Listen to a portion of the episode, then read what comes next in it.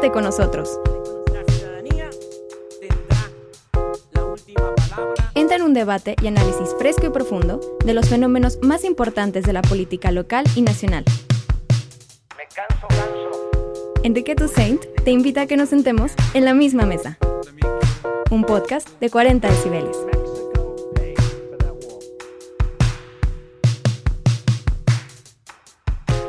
Cuando el presidente de la República hace eh, este, este tipo de frases, ya sea refiriéndose a la Universidad Nacional, ya sea refiriéndose a sus adversarios o a Colosio o, a cualquier tema que el presidente de la República considera que, que debe ventilar en las mañaneras, siempre nos preguntamos si en realidad lo que está poniendo sobre la mesa el presidente de la República es un debate real o si lo que está haciendo es la utilización de lo que muchas personas han llamado como armas de distracción masiva. Pero la realidad es que después de esta frase del presidente de la República sobre el feminismo, sobre el ambientalismo, sobre el animalismo y cómo desde su punto de vista están relacionados con el pensamiento neoliberal y con la hegemonía del pensamiento neoliberal, pues abre determinadas discusiones y determinados debates que, que, que es fundamental abordarlos. Y lo hacemos esta semana en la misma mesa con mi querido Pepe Buendía. Pepe, ¿cómo estás?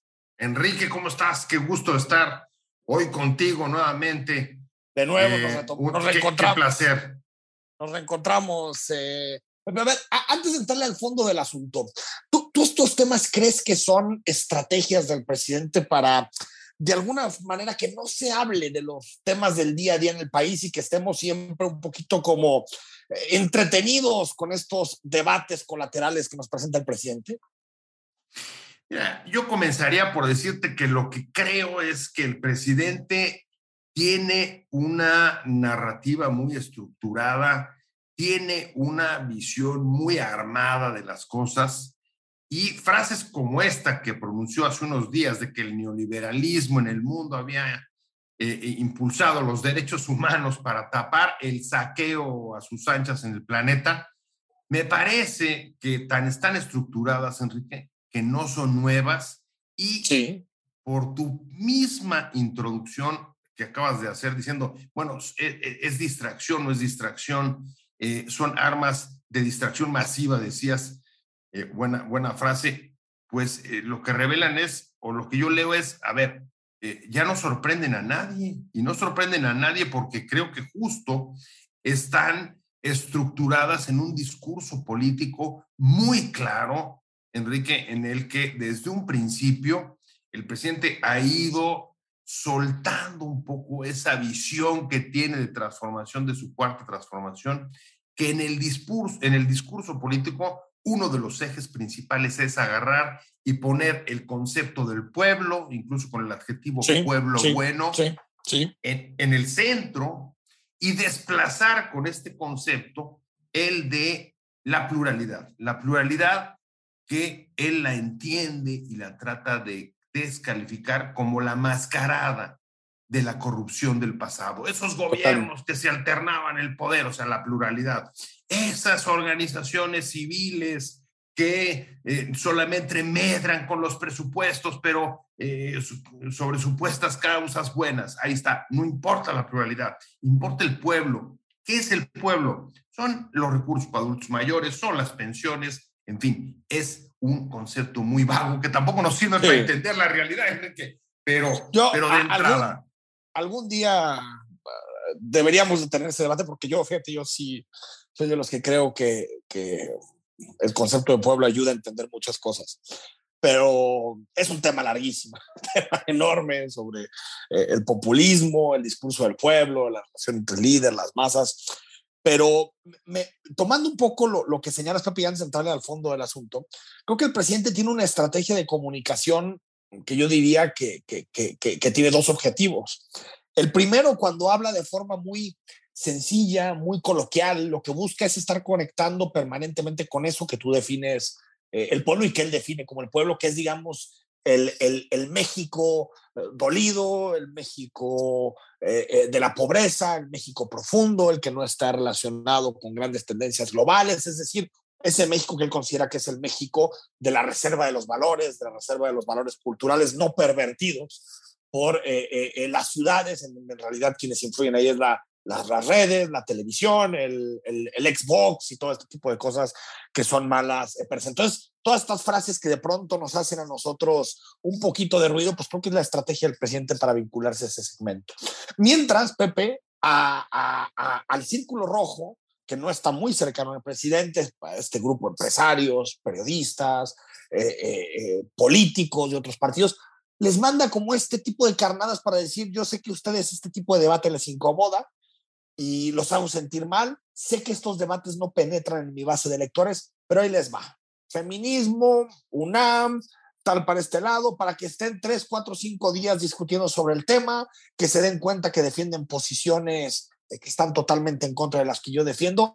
Y se acabó, es decir, me parece que esta idea dual de la comunicación le ha permitido al presidente mantener al círculo rojo ocupado en debates que creo que al presidente ni siquiera le interesan mucho de fondo en términos de gobernabilidad del país. Y segundo, tener a su base de electores y de simpatizantes cohesionado con frases que tienen que ver más con su proyecto político, ¿no? A ver, ahí, a ver, ahí coincido contigo. Lo primero que coincido es, desde luego, que es un discurso que consigue a cada minuto antagonizar y antagoniza con distintos grupos, sectores, para apelar, pues eso, a miedos, a odios, a prejuicios, y que le permiten movilizar, ¿no? Resentimientos, resentimientos que se convierten en amenazantes y desestabilizadores si se movilizan. Y por supuesto que hay un es, es, esto está hablando, digamos, a sus, a sus bases, a sus respaldos electorales. También coincido, Enrique, en que eh, el mensaje o la, manera como ha tratado a, esto que llamamos círculo rojo, pues también le ha servido porque los ha tenido entretenidos eh, exacto, Entre, el, entre, el, entre, el, enojo y la indignación. Claro, exacto, exacto.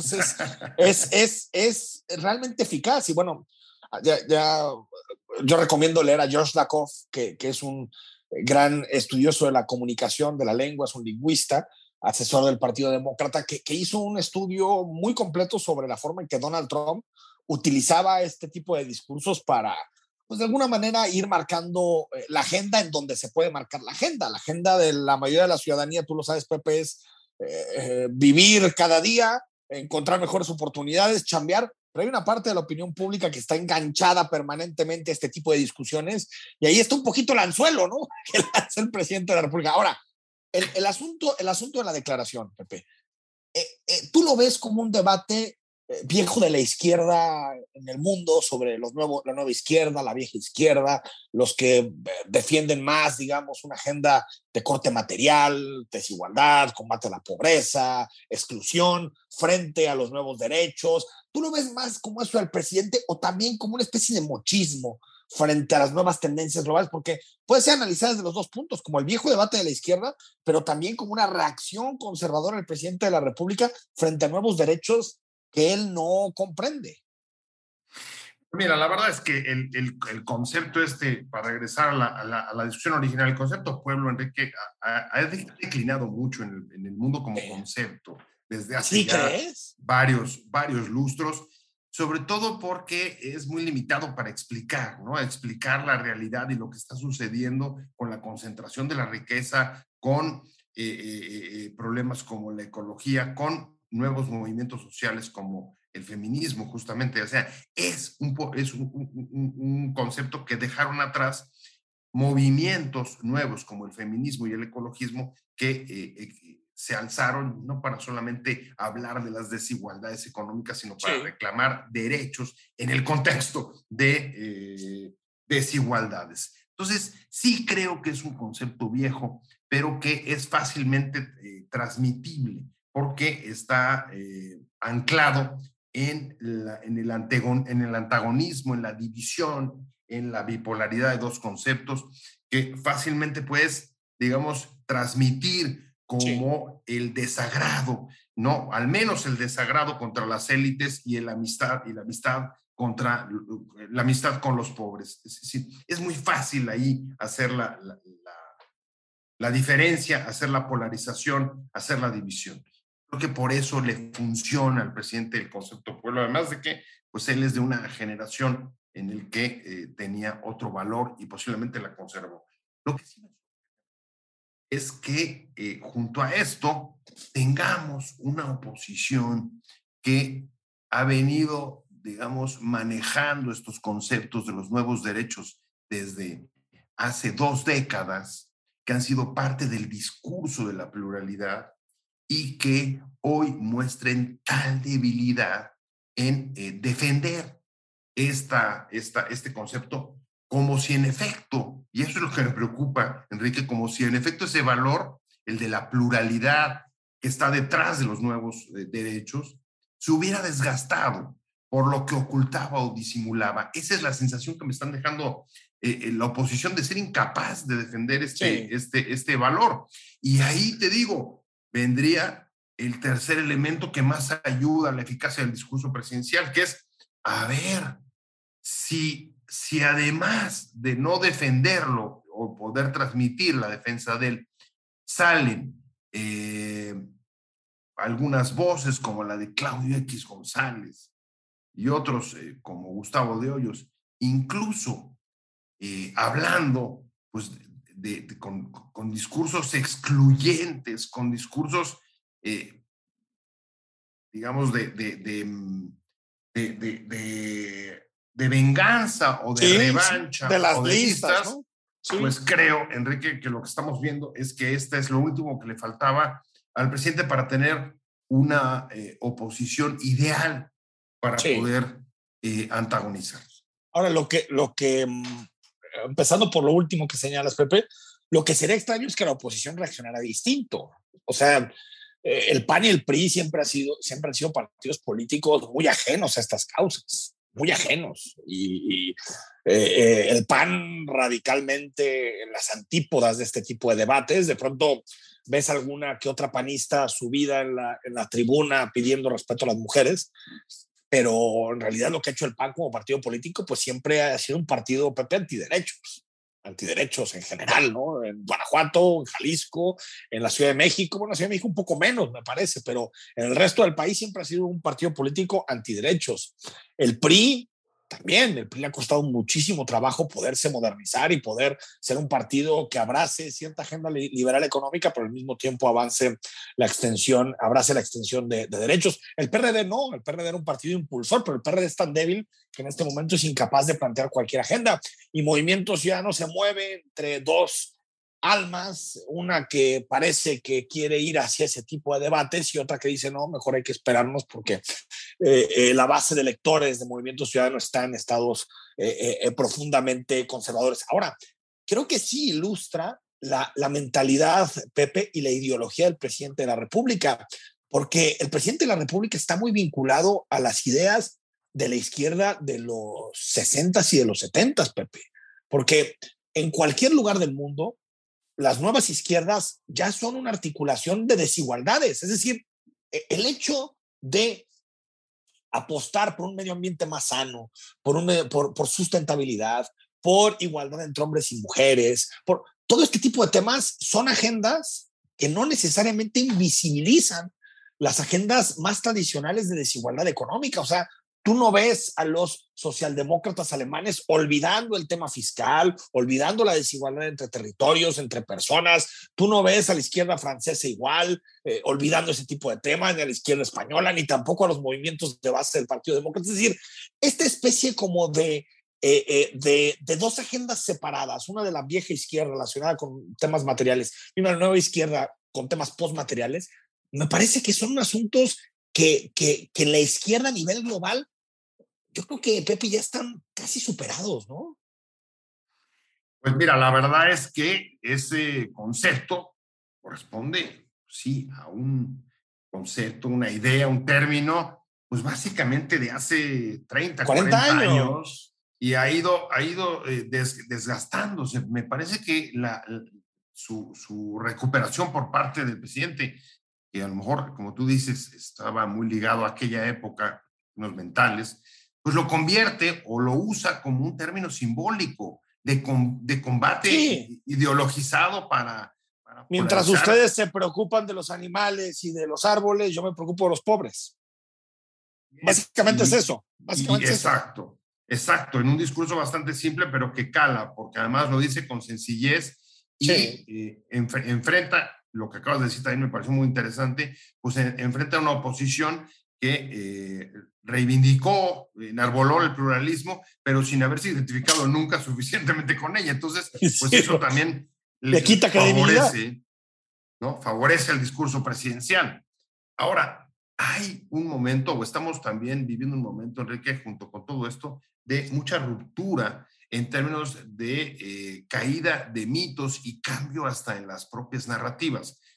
Piensa, por ejemplo, en el caso del ecologismo, y ahí me estoy pasando un poco al, otro tema, que, traíamos sí, sí, del medio ambiente. Pero, a ver, ¿qué está pasando ahora en la COP, en la COP 26? Mira, a ver, estamos viendo que países que habían impulsado la COP 26 en las últimas eh, ediciones, México y Brasil, en el caso de América Latina, ninguno de los dos estuvo eh, representado.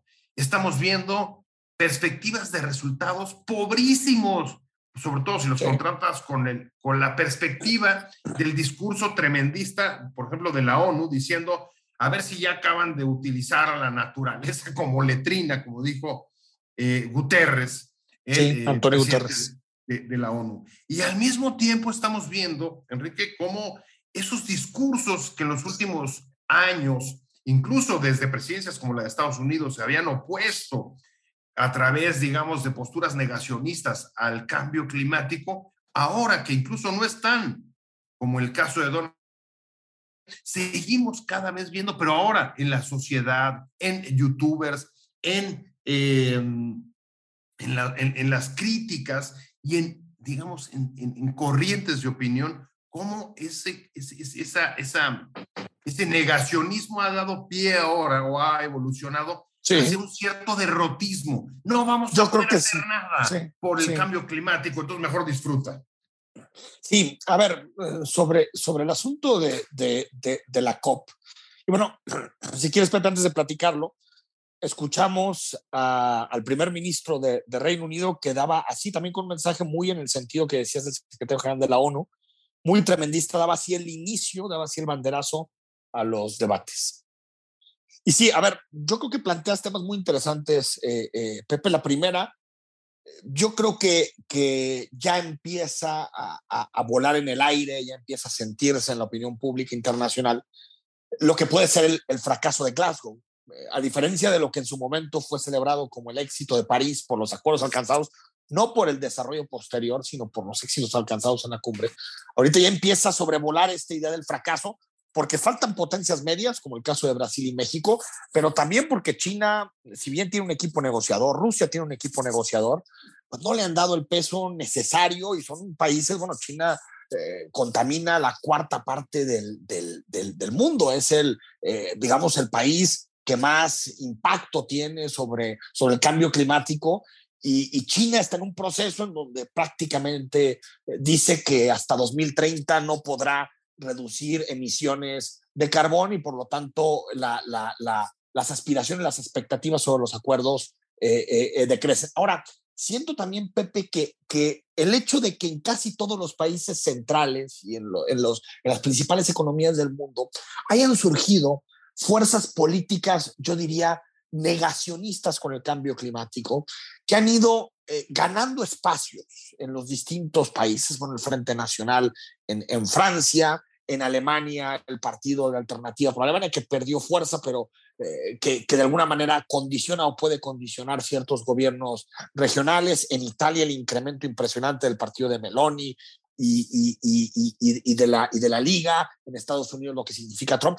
Creo que eso le ha quitado fuerza a un consenso, porque si tú te fijas, los líderes que están en la, en la COP, Merkel, Macron, Biden, son gente convencida de que tienen que hacer cosas para el cambio climático, pero me parece que sienten que si su país asume demasiados compromisos, eso después puede llegar a tener un impacto político en sus países que les reste gobernabilidad, que la oposición avance y que puedan llegar a perder elecciones. Entonces, estamos en un momento en donde ni siquiera el combate al cambio climático es un consenso dentro de la política interna de los países. Y añadir, a mí, Pepe, me da pena, a mí, que mi presidente, que López Obrador, no esté en Roma, en la cumbre del G20, y no esté en la cumbre del cambio climático y que Marcelo Ebrard ande ahí corriendo detrás de los jefes de Estado para decirles que por favor aprueben Cancino, que no sean gachos, que Cancino es importante para el mundo, que no sean egoístas.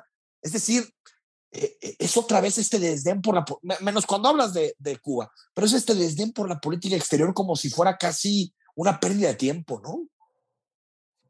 Bueno, y no solo él, y quizá ahí está parte de la respuesta a por qué, digamos, se ha desinflado un poco este tema del medio ambiente y las preocupaciones, incluso la credibilidad de los jefes de Estado, porque tienes, eh, incluso antes de entrar en materia, Enrique, en efecto, tienes un, eh, un, un, un, representante como Marcelo Ebrard, que lo que vimos más bien fue casi un eh, aspirante a candidatura presidencial que trata de utilizar la, el G20 y la Copa, sacarse fotos de jefe de Estado y mandar el mensaje de que eh, él, está a la altura de los jefes de Estado y por tanto debe ser considerado en la sucesión de 24, pero no es el único, ahí tienes a el propio presidente Biden tratando de mandar el mensaje claro de que Estados Unidos está de regreso y que eh, viene, viene a comprometerse con el cambio climático, o Boris Johnson, que después del Brexit utiliza Glasgow para decir Inglaterra o Reino Unido sigue siendo un actor central.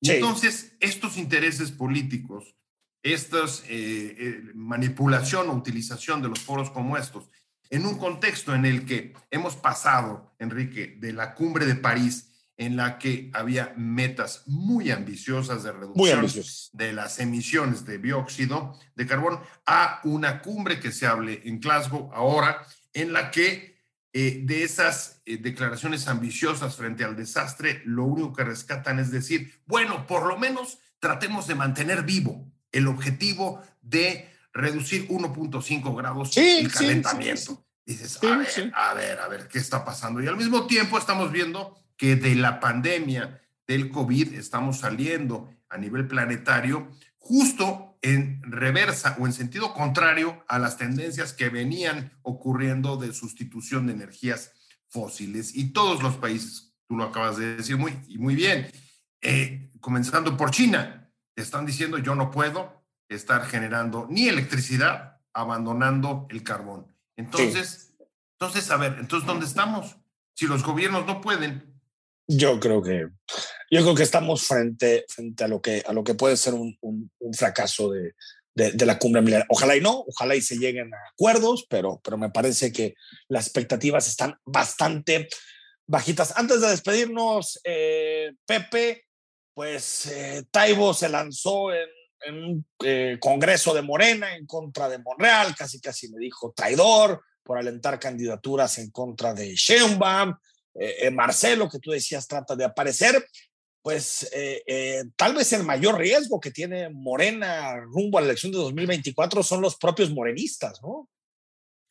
Hay una división ahí fuerte, Enrique, están creciendo los reclamos, no son nuevos tampoco, vienen desde la forma como el propio Morena, recordarás, tuvo que aplazar varias veces la elección de su líder y eh, finalmente, pues el actual Mario Delgado llegó por un recurso del tribunal que los tiene muy enojados a los que han defendido los discursos de aquí hacemos política distinta, eh, diferente, no llegamos por las influencias ni por andar cabildeando en los tribunales, y eso los tiene realmente muy enojados. Hay una ala, la que encabeza Taibo, mucho más cercana a la jefa de gobierno, eh, Claudia eh, Sheinbaum, que es ve, que ya llegó el momento de hacer un ajuste dentro de eh, la dirigencia de Morena para ir perfilando, digamos, el tipo de partido que creen que necesitan para, el, para el 24. Para Simba, básicamente. Claro. Y con, un, claro, y con un agravante, Enrique, que están tomando la lectura de la elección en la ciudad en julio pasado. Es difícil que si no revierten esa, esa, esa situación, pues puedan construir una plataforma sólida, aunque sea para la elegida del presidente en 24.